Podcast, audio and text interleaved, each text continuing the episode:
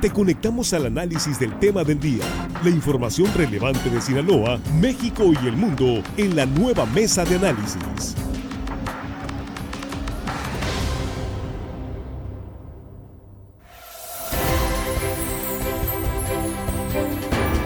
Aquí estamos ya en la mesa de análisis de línea directa, ya en este viernes, tercera emisión de este viernes 26 de enero de 2024. Y estamos ahí con los compañeros en la mesa. Jesús Rojas, ¿cómo estás? Buenas noches. ¿Qué tal, Víctor? Buenas noches. Buenas noches para los compañeros y, por supuesto, buenas noches al auditorio. Aquí estamos también con Juan Ordorica. Juan, buenas noches. Buenas noches y hello, estimada audiencia. Armando Ojeda, ¿cómo te va? Buenas noches. Es un gusto saludar a los compañeros. Eh, buenas noches, Víctor. El saludo más rápido del oeste.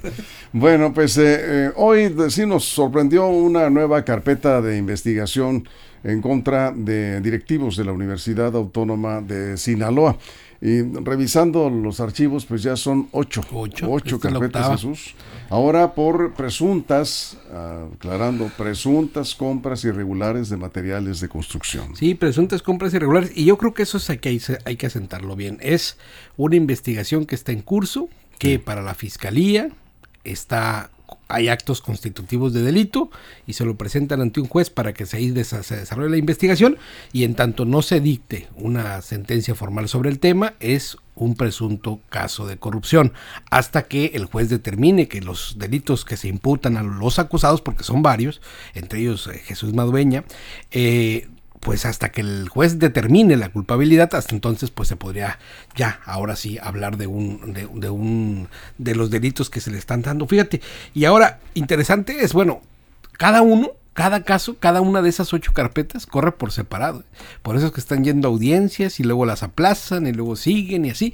Y bueno, si usted ya se perdió en cuál es cuál, cuál carpeta es la uno, cuál carpeta es la dos, no se preocupe, estamos igual, es un tema muy complejo. Juan, Así es, es un tema muy muy complejo, cada día se le suman más carpetas de investigación y ahora pues salió la novedad que un juez eh, pues emitió una resolución donde pues el, el rector no volvería, así se titulaban algunas notas, que no estaría regresando. Eh, sin embargo, pregunté ahí a la gente de la UAS para ver lo que estaban sucediendo ahí, lo que opinaban ellos y decían pues que por lo pronto no veían ellos ningún cambio, que el rector pues efectivamente sigue sigue separado del cargo, pero eso no significa que no pueda volver y que por lo pronto tampoco van a, a comenzar el proceso para llamar a nuevo a nuevo rector que seguirían ellos con este encargado de despacho que, eso- que es una figura incluso que se reconoce por el propio gobierno federal y el gobierno estatal porque así han firmado los acuerdos eh, financieros últimamente. Y me adelantan que el lunes se anuncia que les van a prestar 110 millones de pesos para el pago de las quincenas pendientes, creo que la segunda de enero, ¿no? Que me están adelantando que tuvieron una reunión ahí, sí. que estuvo el encargado de despacho, Robespierre, eh, en gobierno del estado, y que sí, que les van a ofrecer este, este, este préstamo para el pago de la segunda quincena de enero. Pero por lo pronto ellos siguen, siguen con un encargado de despacho, y que esta resolución del juez, pues no, no varía mucho, y que para ellos sigue siendo el rector Madueña, pero en este momento separado del cargo. Sí, bueno, ahorita vamos a, hablar sobre este eh, punto que también es importante porque lo que el Poder Judicial eh, ha resuelto es una queja que presentaron los abogados de Madueña, en sentido eh, que el juez eh, en, el estado de Sinaloa que lleva este caso no estaba respetando el amparo. Resuelve el, colegiado de circuito que em, que no, no, no, no puede regresar hasta que concluya el proceso penal. Entonces, creo que tú lo dijiste, ya se acabó el- la rectoría Yo prácticamente. se los dije, pero también les Jesús dije que, que no iban a... Sí. el- también les dije, y aquí me dijeron que no es cierto, no sé qué, que él que el consejo universitario no iba a convocar a, nuevo, a un nuevo rector y me decían que cómo era posible, pues fue posible. Pues sí, y sigue, sí. es más, y sigue siendo posible. Lo hicieron y en ese sentido, bueno, pues habrá que ver qué consecuencias jurídicas tendrá este, esta decisión del Consejo Universitario. Pero vamos contigo, Armando. Sí, hubo un- una, una, una confusión ahí. Incluso se divulgó que un juez federal, yo creo que es el mismo juez de, de tercero distrito, Rubén Darío Fuentes Reyes, eh, el que había determinado este, pues, eh, eh, retirar la medida cautelar de separación del cargo para que regresara y incluso pues en la UAS toda la gente seguidores y todo de de Jesús Madueña, pues lanzaron vítores y dijeron va a regresar y que habían ganado, pero no, se aclaró que dicha suspensión eh, le permitiría regresar a ocupar la rectoría, decían ellos, pero no, se, le había concedido una suspensión de amparo, pero no para que regresara a ocupar sus funciones, sino únicamente para dejar asentado que no debe ser separado del cargo de manera definitiva ni absoluta. Eso fue el, término que utilizó el juez no debe ser separado de, del cargo de manera definitiva ni absoluta, pero es, es eh, esta suspensión es provisional, es cautelar, pues la medida. Sí, la medida cautelar se, se, se, mantiene. Mantiene la medida cautelar y aunque ordene el juez, no está separado, de hecho, pero sí la medida cautelar sigue vigente. Sí, lo que pasa es que la UAS está, bueno, los funcionarios de la UAS estaban emplazando al juez que, eh, a que reinstalara en el cargo al, rector. Es correcto. Pero es que la naturaleza de esa separación del cargo pues es muy clara. A ver, si hay una investigación en curso y tú estás de rector, pues tienes todas las atribuciones para poder mover y poder sacar expedientes y acomodar, ¿no?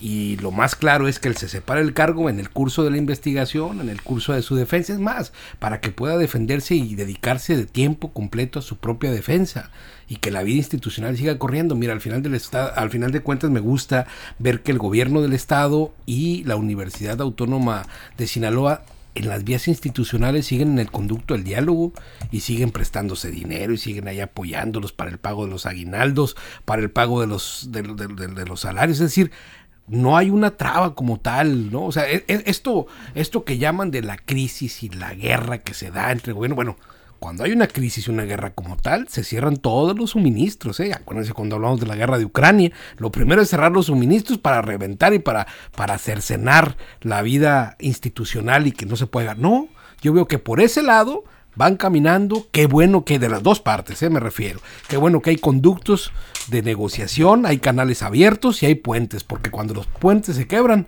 las guerras se vuelven más crudas. Sí, ahora, eh, no es contra la universidad, la institución sigue su marcha, tanto que ha reiterado el gobernador Rocha que eh, la petición de ayuda financiera que ha planteado del rector que está en este caso en funciones, es el encargado del despacho de rectoría, para poder pagar las quincenas, los compromisos laborales, ahí ha estado el gobierno del estado apoyando la UAS. No, el, problema lo tienen funcionarios de la universidad que están siendo señalados por presuntos delitos. Los procesos eh, penales están en marcha, pero la universidad pues, no se tiene no tiene por qué detenerse, Juan. Sí, y qué bueno, como dice Jesús, que la vida institucional sigue de ambas partes, que no se ha cerrado el diálogo y se reconoce en ambas partes, ¿no? Porque eh, tanto el gobierno de estado está reconociendo a las autoridades universitarias, al encargado de despacho le está dando un trato jurídicamente válido, no lo está desconociendo. Eh, tanto así repito, pues que es el interlocutor para conseguir estos préstamos. Y también la universidad está viendo al gobierno del estado, pues, como eh, la institución, pues más bien el, el, canal adecuado para ir a dirimir sus problemas financieros, como debe de ser. Y por otra parte vemos al Poder Judicial en lo suyo, con los casos abiertos todavía contra el rector y funcionarios de la universidad y cada uno en las vías institucionales. No lo vemos en las calles, a ninguna de las partes, no vemos ni al gobierno del estado ni al Congreso tratando de incidir abiertamente en los conflictos universitarios, ni tampoco vemos a los universitarios en las calles volcados tratando de, de meter presión o someter a presiones a las autoridades eh, públicas. Entonces yo creo que ambas partes hasta este momento se han ido por los rieles de la institucionalidad y veremos, pues es un capítulo más, es un, un, capítulo más que se abre para el rector y ciertos funcionarios y me mantengo en lo mío. Yo creo que esta administración al menos, Madueña, ya no regresa, al menos que se reelige en la próxima, pero en esta se acabó su rectorado. Así es. Pues, eh, eh, bueno, hay que, hay que aclarar, hay que dejar claro. Esta suspensión cautelar, ¿a qué se refiere este esa medida cautelar. medida cautelar. Se refiere a la causa penal eh, que se le sigue por la supuesta, eh, por la compra irregular de 67 millones de pesos en productos de carne.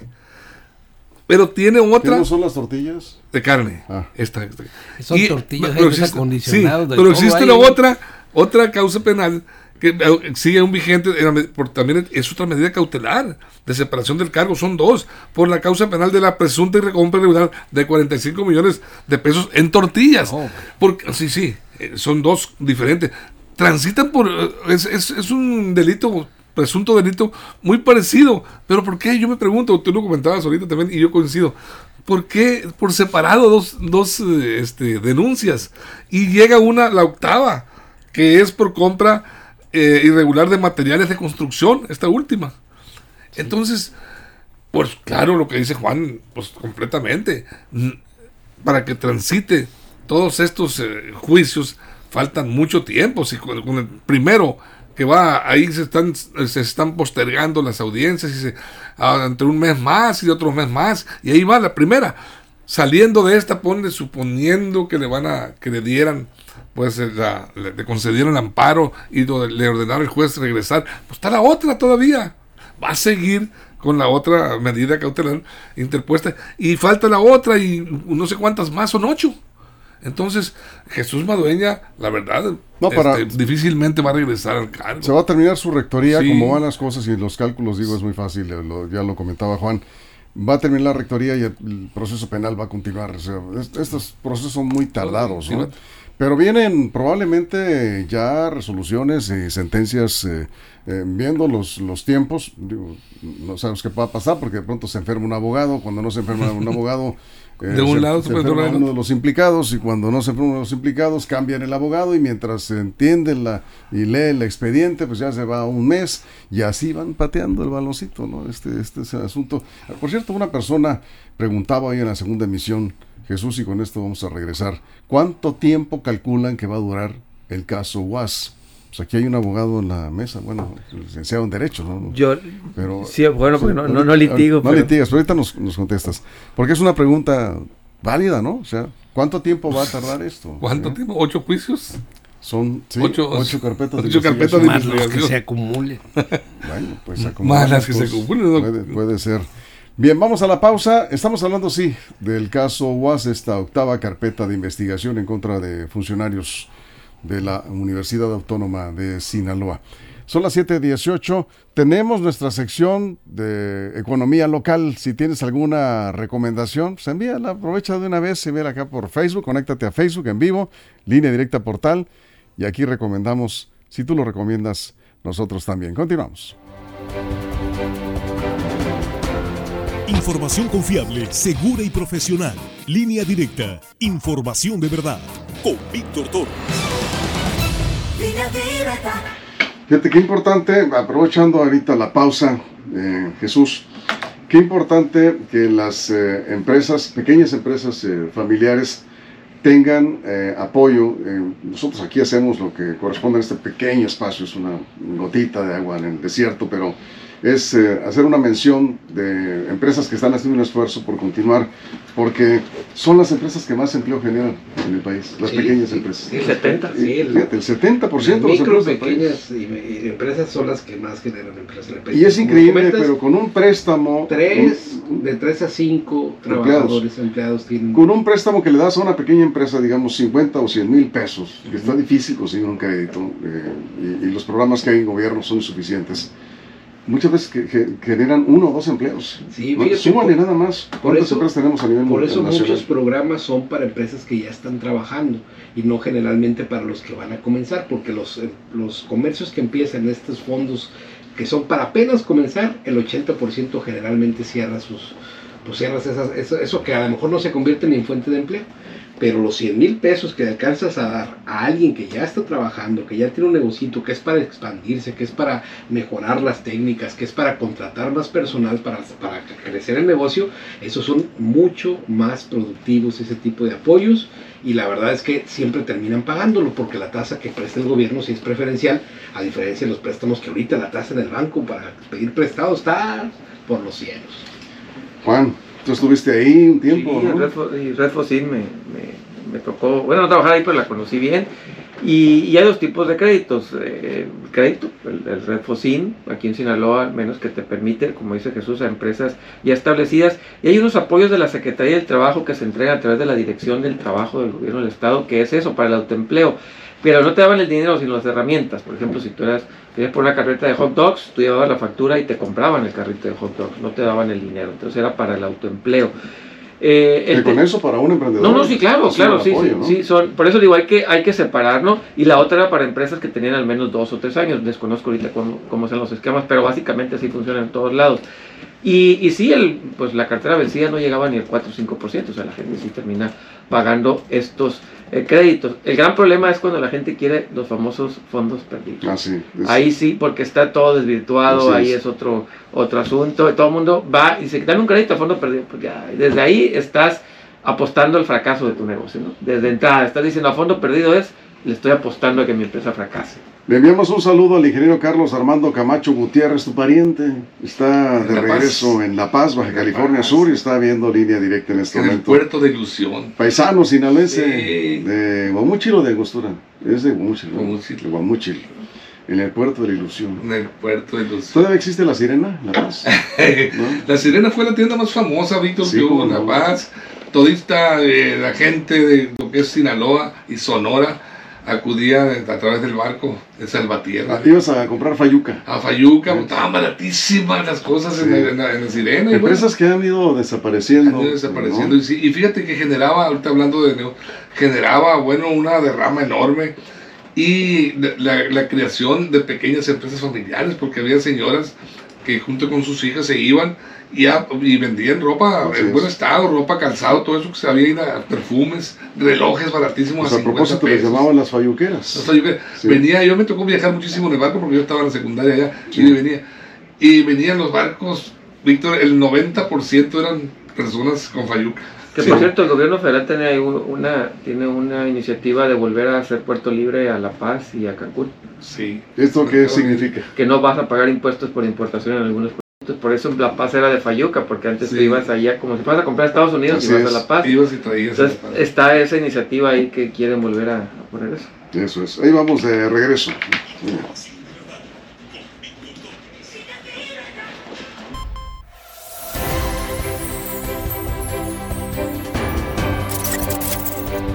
Bueno, aquí estamos de regreso con el caso UAS, octava carpeta de investigación, ya decíamos, por presuntas compras irregulares de materiales de construcción.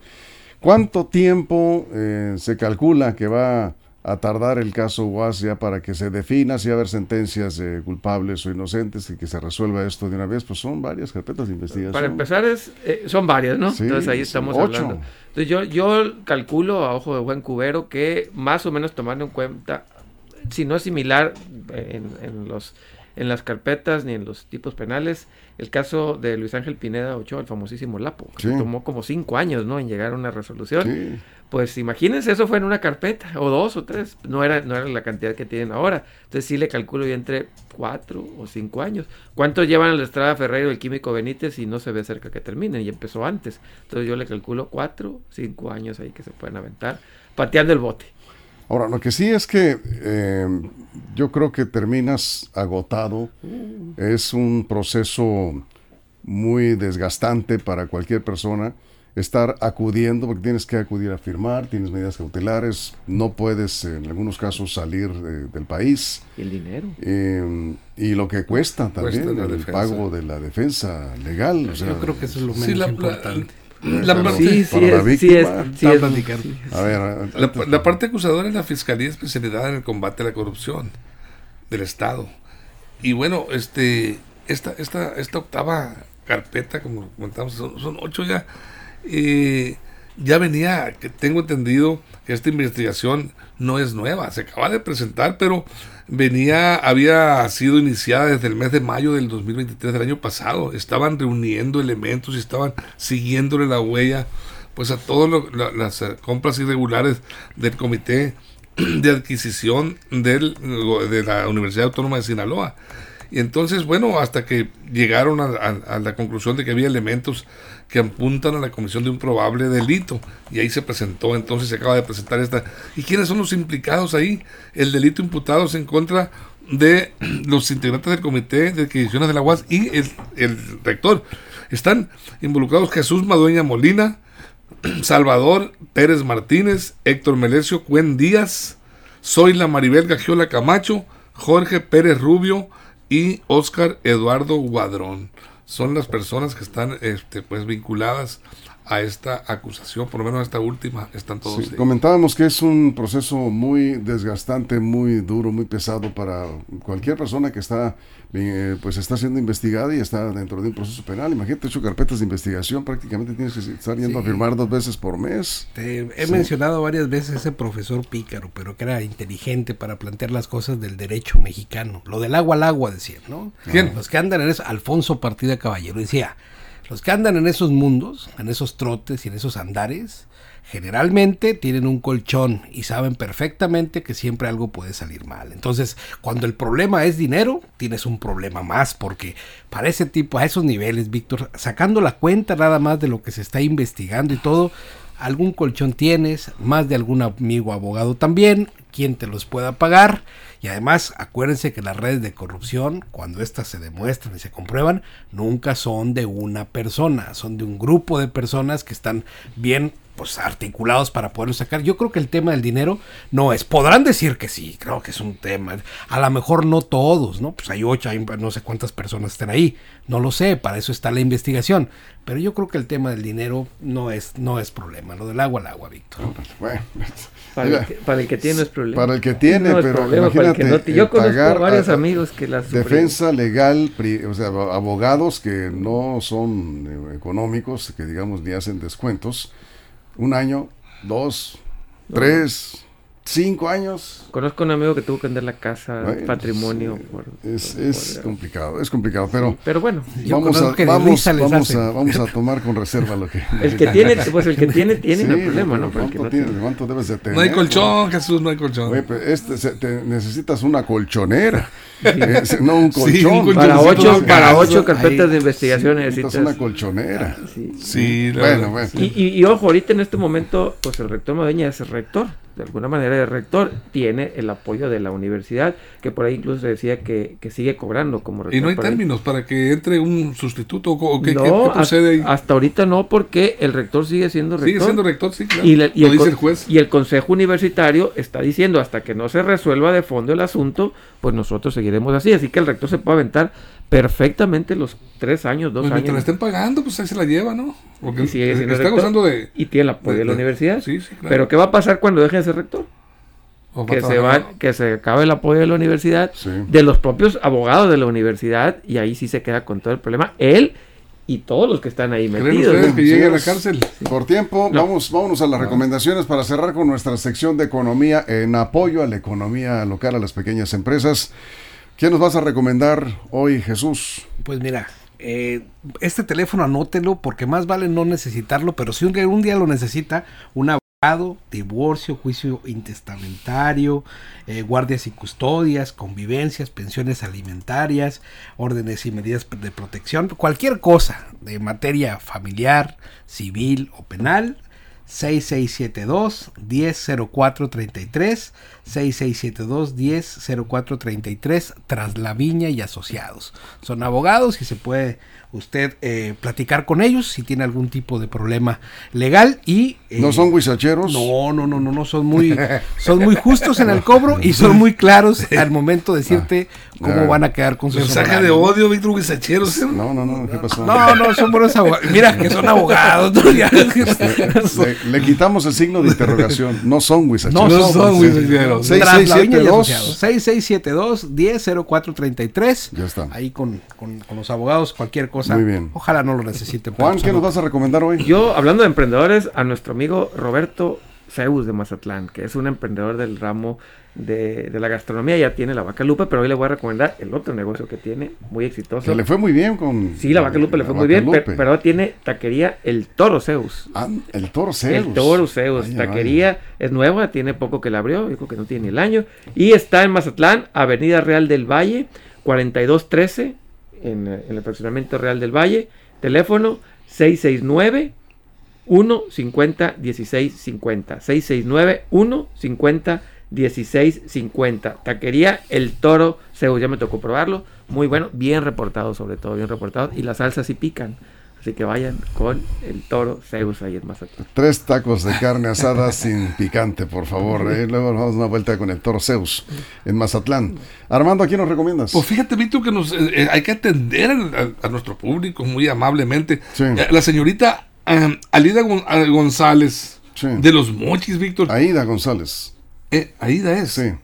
Bueno, pues, Alida- eh, Alida. Alida González. Es Alida la señorita González. nos, nos está hablando. Sí. Y fíjate que yo creo que es la dueña, seguramente. Sí. Eh, está recomendando eh, un negocio que se llama Baja Food en Los Mochis, Sinaloa. Ahí tiene alitas para chuparse los dedos. Ah, vendan hamburguesas también. Boneles, ¿verdad? Sí. hamburguesas. Víctor. ¿Cómo se dice? Boneless. Ah, bon- bueno, yo dije boneless. Boneless. Boneless. Sí. Hamburguesas, como tú hubieras dicho, Víctor. Este, y bueno, el, el teléfono de ella para que les puedan pedir por Didi y por el Rapid. El 6682 6682, ¿eh?